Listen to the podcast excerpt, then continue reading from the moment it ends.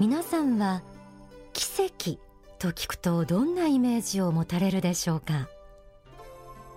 絶対無理と思っていたことを成し遂げられた。会えないと思っていた人に会うことができた。そんな風に不可能だと思っていたことがまさに奇跡的に実現した。という経験皆さんもあるんじゃないでしょうか。こうしたことは普通偶然として片付けることも多いものです。でももしそれが偶然ではなく必然として起こっているとしたら奇跡を呼ぶための秘密知りたいと思いませんか？天使のモーニングコール。今日は奇跡を呼び起こす力と題してお送りします。幸福の科学大川隆法総裁の著書宗教選択の時代には奇跡について次のような一節があります。この三次元という世界は一つの法則のもとにありその法則のもとに各人が人生修行をしていくことになっています。しかしこの三次元の法則が一定の条件のもとにねじ曲げられる。あるいは超越されることがあります。肉体に宿ってこの三次元に生活していると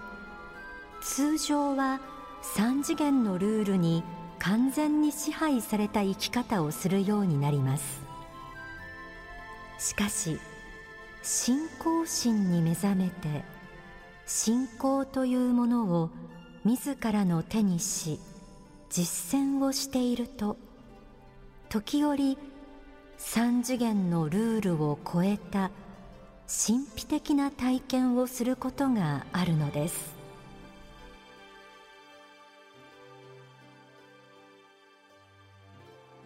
三次元の法則がねじ曲げられる。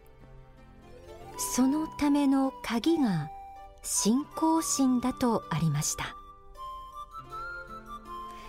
確かに奇跡の話は宗教において語られることが多いものです。不治の病が治る。死者がよみがえる。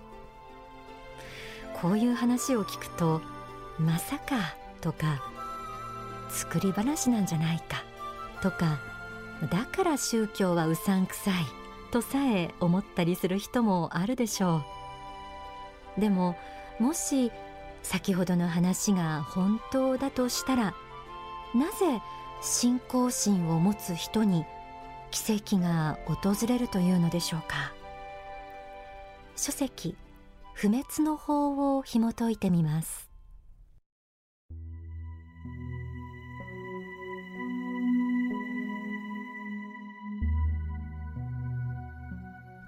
信じないということは物事を常識で考えこういう時にはこのようになるというこの世のルールに屈服していることを意味しています。この世のルールに屈服していれば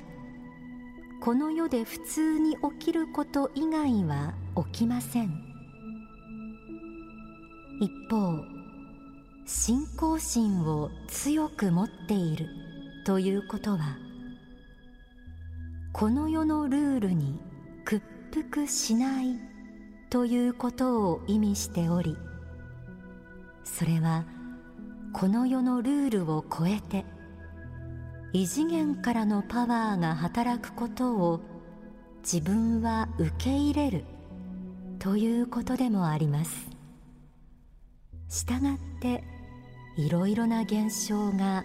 起こりうるのです。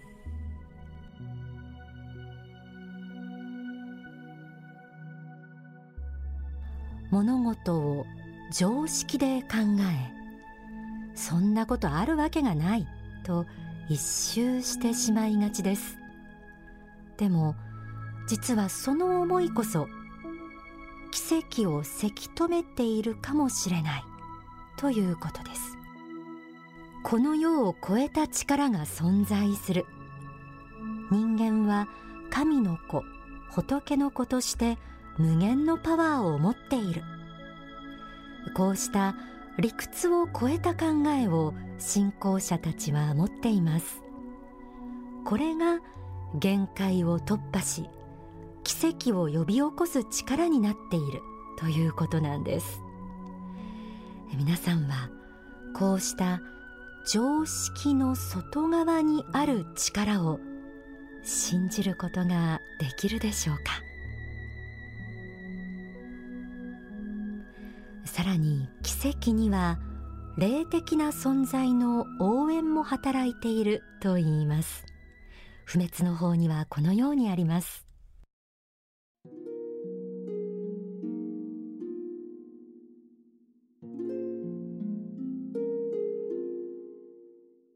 現代の最先端の学問や仕事をしている人には素直に純粋に信じる心を持ちにくい傾向があります。そういうものが阻害要因となって天上界とのパイプが詰まりやすくなっているのです。要するに地上だけの横のつながりはできても縦のつながりである天と地をつなぐ電話がかからない状況になっているわけです。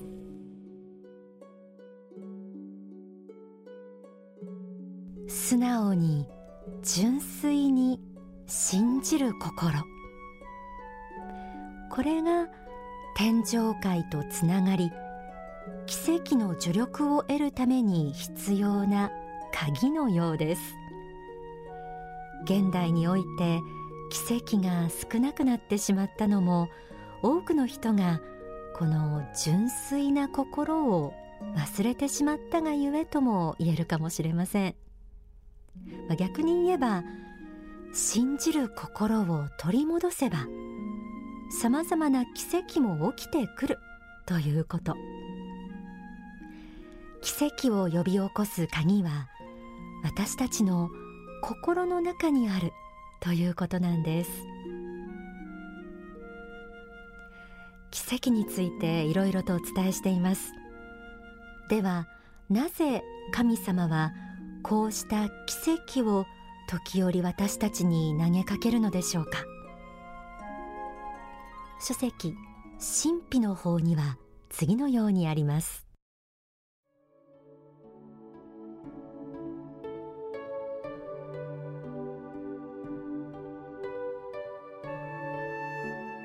摩訶不思議なことはたくさんありますが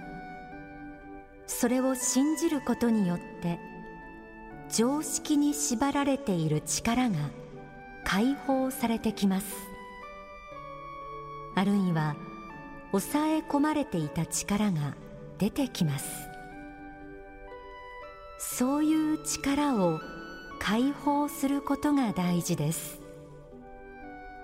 そしてこの世を超えた世界に目を開くことによってもう一段偉大な自己というものを知ることができるようになり勇気が出てくるのです。オカルト神秘思想の中には人々を勇気づけ限界を突破させさらに超常現象を起こしながら奇跡を巻き起こしていくような力もあるのだ。そしてそれはおかしいことではなく本来の姿でもあるのだ。10分の1の力に閉じ込められている人間が本来の力を開発することでもあるのだと考えていけばよいでしょう。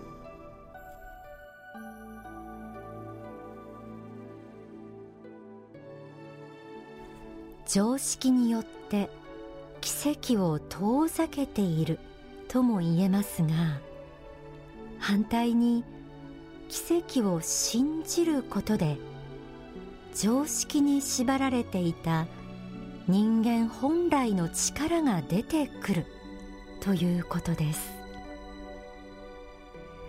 この力に目覚めることができるように神様は時折私たちに奇跡を起こしてくれるのかもしれません。今日は奇跡を呼び起こす力と題してお送りしています。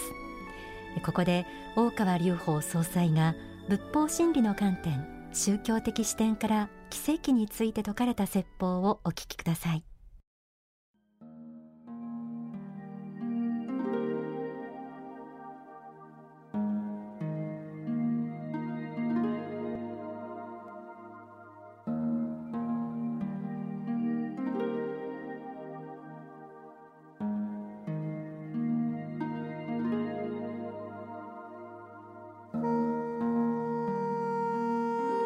もう一つ上の次元のパワーが加わってきた時にこの世の法則がねじ曲がってくるんですね。その前提条件はやっぱり信仰心、えー、強く信じる力があるということとやはりまあ全ての人に起きるわけではないのでやはり、えー、その人がそういう奇跡を起こすのにふさわしい方であるということがやっぱり選ばれているということが前提だと思いますね。奇跡を起こすのに耐える人であるということとそれから実際に信仰心を強く持っているということですね、まあ、こういう条件が重なった時に、えー、そういう奇跡が起きます。だからまああなた方がどういう使命を持っているかということはそれぞれの人生の問題集ですので分かりませんがあなた方がたとえ病気になって、えー、この的には治らないというふうに言われたとしてもですねもしあなた方に、えー、例えばこの奇跡を実証するべき使命のようなものがあるんだったら絶対治らない病気だと言っても治る可能性はあります。あと必要なのは信仰心強い信仰心です。もちろんそれに加えて、えー、他の法友たちですね、えー、真理を共に行じている仲間たちから強い、えー祈りのパワーですね。支援のパワーを受ければさらに力が倍化することは間違いません。他の方々も治ってほしい。あの人は是非とも必要な大事な方だから治ってほしいという強い思念があって本人には信仰心が強くあってそして治るべきその奇跡を起こすことがやはり真理の実証として必要なという条件があれば医者の方が何か勘違いしたのかと思うようなことがいっぱいこれから起きてくるようになると思いますね。あなた方がこの世の世界ではなくてあの世の実相世界こそ本当の自分の世界でこの世に生まれたのは仮の世界に生まれて今地上で修行しているんだということを本当に信じることができてそういう人生観のもとに日々を修行精進の中に生きることができたならばこの世でのいろんなそうした病気や、えー、困難苦難が次々と解決されていくような奇跡が起きていくことになるでしょう。えー、全てのものが、えー、心の中で描いた通りになっていきます。ですから人間は最終的には霊的な存在ですので心に思ったことが実現しますので心に強く未来ビジョン未来の絵を自分はこういうふうになりたいんだという未来の絵を心に強く描くこの修行も必要です。この修練をすれば現実にそういうことは可能になってきますので心に強くこうありたい自分の未来像を描く訓練をしてみてください。信仰心が加わればそれは限りなく実現に近づいていくはずです。